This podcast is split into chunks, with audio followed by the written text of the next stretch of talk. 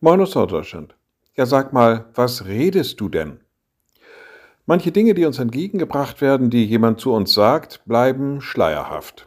Da bleibt der Sinn verborgen, das Ziel verborgen, die Absicht ist auch überhaupt nicht erkennbar.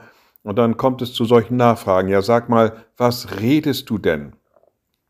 Manchmal verstehen wir aber auch nur einfach nicht, was da zum Ausdruck gebracht wird. Das hat durchaus Sinn, das hat durchaus Verstand, aber wir begreifen nicht, was damit verbunden ist. Wir sehen die Tragweite nicht und wir können gar nicht so richtig verstehen, was das mit uns zu tun hat.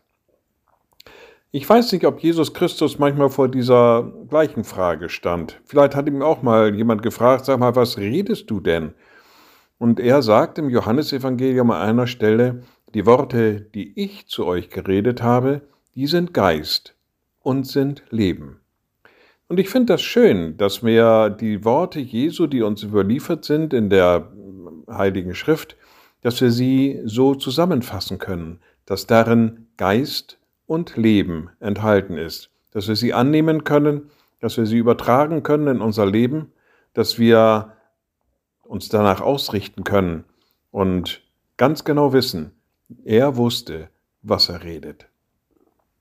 Liebe Schwestern und Brüder, ich lade Sie ein zu einem kurzen Gebet und anschließend zu einem gemeinsamen Vater unser.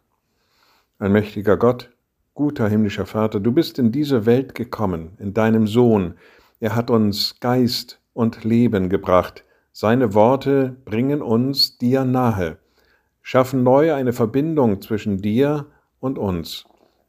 Gib uns die Kraft und die Weisheit und das Verständnis, die Worte, die dein Sohn in diese Welt gebracht hat, anzunehmen und in unser Leben zu integrieren.